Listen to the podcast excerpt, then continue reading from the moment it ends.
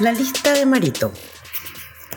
Seguro que vieron La lista de Schindler, la película dirigida por Spielberg y que relata la historia de Oskar Schindler, un empresario alemán que salvó de morir en el holocausto a más de mil judíos polacos durante la Segunda Guerra Mundial.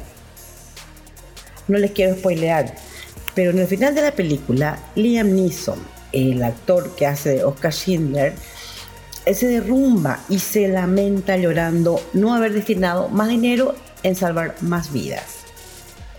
Volví a ver la película el otro día, justo después de leer el informe diario de COVID del Ministerio de Salud.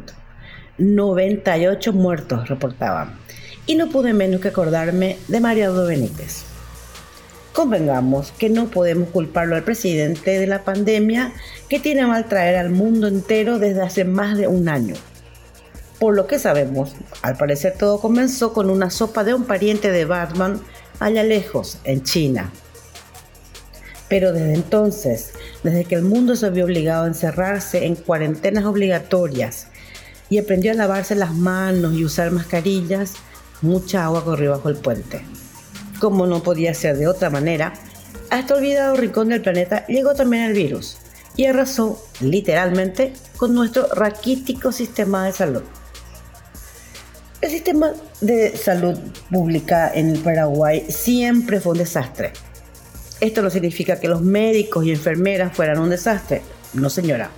Lo que digo es que siempre fue insuficiente. ¿O acaso ya nos olvidamos las poquitas camas de terapia intensiva que teníamos disponibles antes de la pandemia? ¿O acaso creen ustedes que financiar esta mega crisis que estamos padeciendo con polladas y rifas lo inventamos ahora? Las polladas siempre han sido la manera de sostener la salud pública, al menos para los pobres, que somos la mayoría en el país.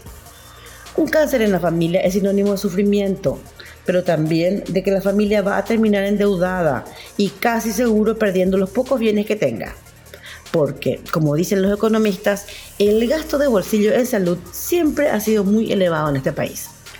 Y, nota aparte, en este punto sí podemos señalar un culpable, la ANR. El Partido Colorado que en 70 años de malos gobiernos no quiso construir una salud pública para el pueblo paraguayo. La otra cara de esa crisis permanente de las polladas de las rifas ha sido y sigue siendo la solidaridad de la gente. La solidaridad es la fuerza que sigue sosteniendo este país en sus horas más oscuras. La solidaridad no solamente compra Mira Solán y Aprapurio, es la que nos da esperanzas para seguir andando. Pero tuvo que llegar el coronavirus para mostrarnos tan explícitamente que había sido, ya estamos conviviendo con otros virus igual de mortales la corrupción, la indiferencia y la falta de empatía de la dirigencia política con el pueblo. No tienen escrúpulos ni compasión, son inconmovibles. Como un hecho histórico, sale una ley del Congreso Nacional sobre el uso de los fondos socioambientales de las binacionales en salud. La ley obliga a Mario Abdo a destinar los fondos de Tepuya y Ceretá en salud. Y, como era de esperarse, no tiene la bendición del Partido Colorado.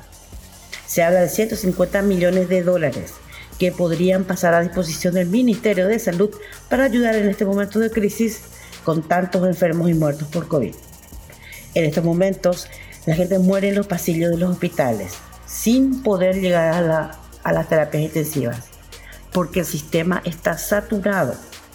Y mientras los paraguayos pobres siguen con las polladas vendiendo sus casas o sus autos para comprar medicamentos, Mario Benítez tomó un buen tiempo para promulgar la ley que nos puede dar millones de dólares y un respiro en este momento tan horrible que vivimos. No debería haber dudado en usar la plata de Teipú y Yacyretá para salvar la vida de paraguayos. ¿O que no le importa saber al final cuántos muertos va a haber en su lista?